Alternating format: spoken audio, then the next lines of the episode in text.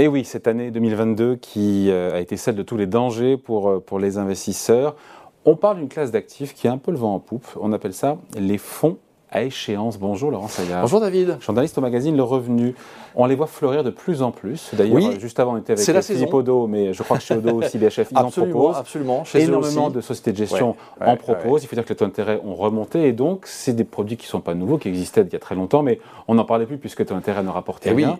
Ils redeviennent sur le devant de la scène. On pense quoi déjà? Le principe d'abord des, oui, des, fonds on rappelle quand même de quoi il s'agit dans un contexte que vous, vous le disiez très particulier, hein, ça fait aller, alors allez, je vais prendre un peu le recul, quasiment 40 ans, moi je dirais même 40 ans que, les taux obligataires baissent. Oui, et puis depuis la fin 21, 2021 euh, aux États-Unis et en Europe, ils baissent depuis, depuis 40 ans, mais ça fait 10 ans qu'ils sont à zéro. Quoi. Voilà, et, et, là depuis quelques années, ils sont vraiment très très bas. Donc la gestion obligataire souffre, c'est difficile de monter des produits euh, euh, quand on est en cette phase stable, stagnante ou, ou, baissière. Et puis là, il y a quand même un nouveau paradigme. Alors il y a un autre, un effet de contexte, avant que je vous réponde, c'est aussi que cette année 2022, c'est celle de tous les dangers. Euh, pour le moment, les actions souffrent encore. Elles, se, elles vont peut-être bien finir l'année, mais pour le moment, elles souffrent encore. Les obligations souffrent, puisque quand, quand, les taux remontent, les cours des, des obligations euh, mécaniquement baissent. Donc euh, ce sont des classes d'actifs qui euh, sont un territoire négatif en 2022, pour le moment. Euh, et puis, euh, quasiment un petit peu toutes, il faut attendre que le monétaire remonte aussi.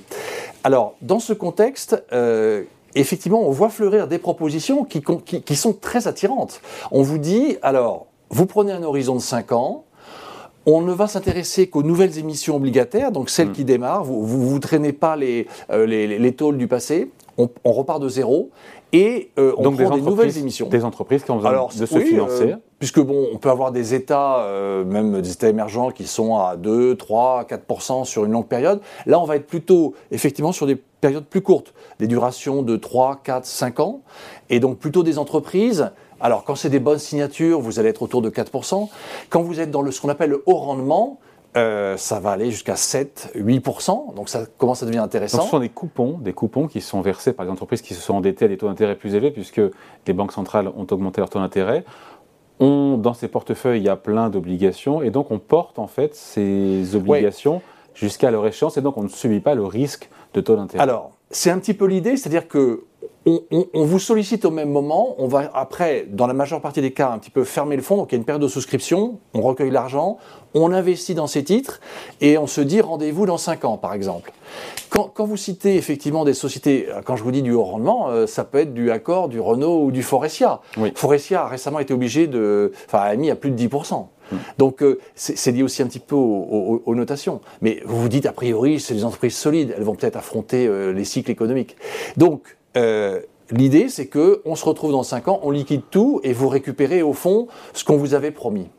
Euh, c'est un petit peu, le, on va dire, la promesse de départ. Hmm. En réalité, c'est un peu plus compliqué que ça. J'ai envie de dire, c'est génial, non? C'est vraiment plus compliqué que ça? Oui, c'est plus compliqué que ça parce que, euh, en, réalité, il y a, bon, il y a le risque de taux, on en a parlé, donc des taux qui montent, qui baissent. Voilà. On gomme puisqu'on garde le produit. Mais il reste le risque de crédit. Et vous savez comme moi qu'on rentre dans une période difficile sur le plan économique. Euh, alors, s'agira-t-il d'une récession technique seulement ou plus Si on achète du Renault ou du Accor en obligation, a priori, il n'y a pas de... Oui, a priori oui, mais quand vous faites un portefeuille, en fait, il n'y a pas que ça, parce que pour faire du rendement, il faut plus de risques. Ah bah Donc le gérant, forcément, dans une poche de son portefeuille, il va mettre euh, du rendement encore supérieur, avec des valeurs qui... Euh, peut-être peuvent avoir des défauts. Ça peut être, euh, alors le défaut, ça ne veut pas dire forcément la faillite. Ça peut être un problème de paiement d'un coupon, de retard d'un coupon, etc. Mais ça crée un événement dans le portefeuille. Et il y a aussi la pratique, c'est-à-dire que déjà, euh, vous le citiez, il faut encaisser les coupons. Bon, dans la plupart des cas, les coupons restent au fond. Donc, il y a des cas où ils sont distribués, mais pas forcément. Donc le gérant, il faut qu'il en fasse quelque chose. Il ne va pas attendre 5 ans mm. euh, en gardant les coupons non rémunérés. Donc il a tendance à les réinvestir. donc il réintroduit du risque dans le portefeuille mm. en essayant d'en trouver du rendement.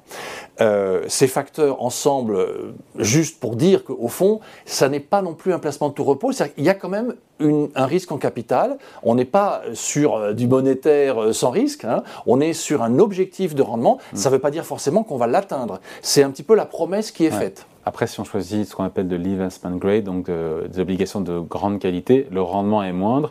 La probabilité de récupérer les coupons et puis sa mise est plus élevée. Alors, Dans la majeure partie des cas, ça peut bien se passer. On voit même d'ailleurs euh, des cas où les gérants, ayant atteint leur objectif avant la fin, euh, décident de tout liquider parce qu'ils ne veulent pas prendre le risque dans les derniers mois de reperdre une partie de la plus-value qu'ils ont faite. Et, du coup, d'ailleurs, on retourne voir le client en disant, écoutez, on a, on a tenu la promesse, on vous propose de réinvestir dans un autre fonds à échéance. Euh, vous voyez, on a réussi la première fois, ça se passera bien ensuite. Alors, sans être bien sûr euh, trop pessimiste sur le sujet, il y a quand même des cas de figure auxquels il faut faire attention. Un peu dubitatif. Non, c'est-à-dire que, en fait, je pense qu'il faut être averti. Simplement, c'est important de savoir que c'est un placement où il y a un risque en capital et qu'il peut se passer des choses. Donc, je vais vous citer un exemple peut-être plus précis, c'est-à-dire que si dans votre portefeuille, à un moment donné, euh, vous sentez euh, un, risque, ce qu'on appelle un risque de crédit, c'est-à-dire une entreprise qui peut défaillir ou qui peut peut-être faire faillite ou qui a de grosses difficultés. Forcément, le gérant, il va anticiper. Donc, il, il, il va en fait sortir la valeur du portefeuille portefeuille.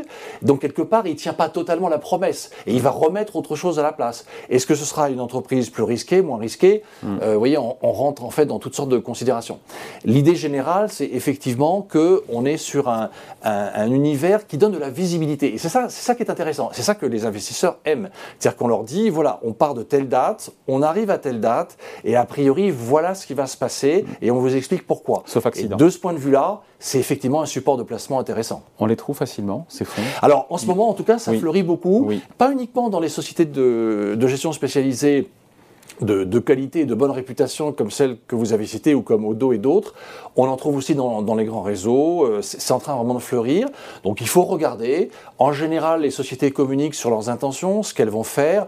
Sur les quelques exemples que j'ai pu voir récemment, euh, j'ai vu effectivement, euh, on va dire, en fond de portefeuille du Accor, du Renault, du Faurecia. Et quand ce qui était vraiment le haut rendement, on peut aussi trouver le distributeur alimentaire Picard ou la société de sécurité Verisure. On se dit qu'a priori, ce ne sont pas par exemple des sociétés trop exposées mm. au cycle économique. Donc elles ont une capacité à tenir la distance. Avec un Je fais cette remarque. Juste avec un Alors là, on monte sur des rendements à 7, 8%. 4% quand c'est très bien noté et quoi 6, 7% ce qui, ce qui, donne un rendement moyen de 5 à 6% sur les bons produits, euh, puisque ce rendement, et c'est par an. Et ce rendement, bah, effectivement, est, une moyenne. Euh, mais globalement, effectivement, c'est un pari tentant. La seule réserve que je ferais, le bémol. le bémol, c'est qu'il faut que on parle à un épargnant averti, conscient des risques, euh, si possible qu'il soit euh, bien entouré, ça peut être de la gestion privée ou euh, au sein d'un contrat d'assurance vie. Ce sont quelques précautions de prendre, quelques questions de, base, disons, à prendre pour, pour, se, pour s'y lancer. Parce qu'en fait, après, ça dure quand même normalement quelques années. Hein, il faut, 3 ans, 5 ans, 6 ans. Tant que c'est pas fait, tant qu'on n'a pas franchi la ligne d'arrivée, on ne connaît pas le résultat. Voilà, et ça, il faut le garder à l'esprit. Bon, et on garde à l'esprit qu'on peut lire aussi le, revenu ce week-end, la eh ben, couverture. D'autant que ce dimanche, c'est le début de la Coupe du Monde de football euh, au Qatar, et donc euh, l'occasion pour nous d'avoir un, un, regard un peu économique euh, sur le sujet. On a passé au crible 12 sociétés euh, qui sont concernées par cet événement. Il n'y a pas que TF1 qui retransmet les matchs, il y a mm. aussi les équipementiers sportifs, il y a les producteurs de boissons, les brasseurs pour les bières et, et, et les Coca-Cola et autres pour le soda.